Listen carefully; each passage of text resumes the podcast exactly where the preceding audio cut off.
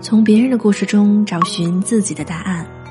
这里是个人发展学会，我是薇姐，欢迎收听高情商女人的心智修炼。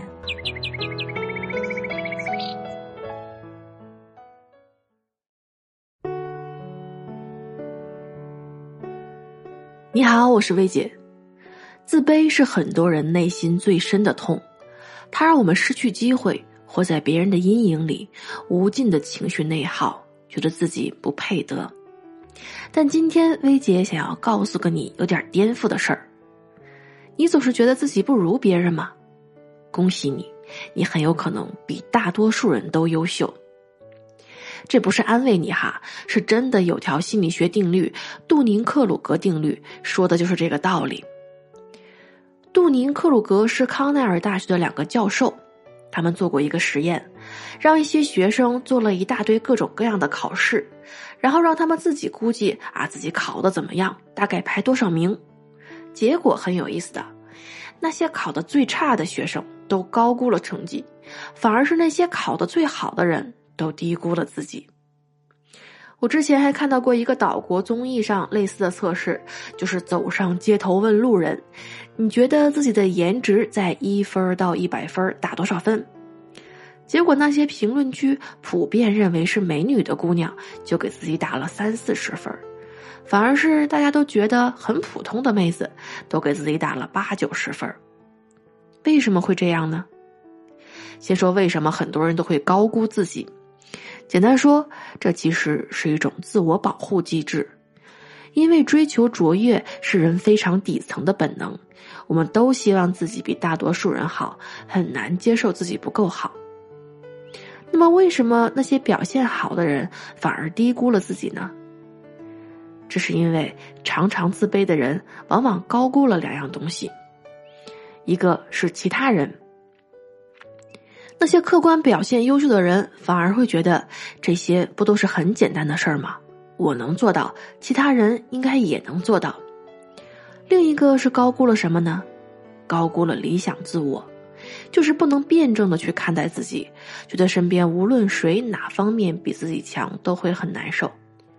小王比我白啊，我自卑了。我要是像他那样白白嫩嫩多好。小李小麦色皮肤，我又自卑了。我怎么什么都不行？怎么黑都黑不出人家那种国际范儿来？但其实跳出来想想看，这不就是在为难自己吗？这是在要求自己做个完人啊。那么为什么会高估其他人、高估理想自我呢？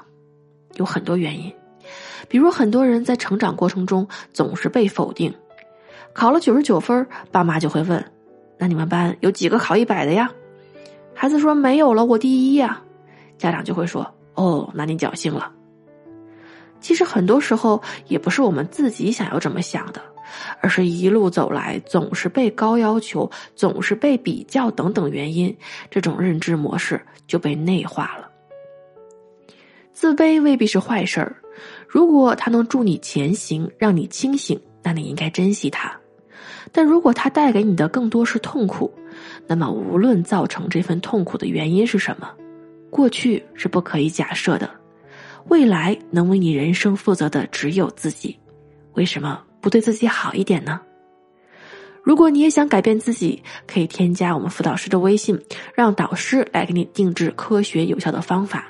他的微信是“个人发展”这四个字的全拼小写加零三三，也就是“个人发展零三三”，让专业的人做专业的事儿，帮你突破困境，成为最好的自己。好了，今天这期节目就到这里了。大家可以在节目下方留言评论，说一说自己听完这期节目的心得和感受。另外，大家还可以关注我们的微信公众号“个人发展精英会”。现在关注回复零零一，还可以免费领取刘所的电子书《超级思维》哦。我是薇姐，在个人发展精英会，我们一起成长，不断精进。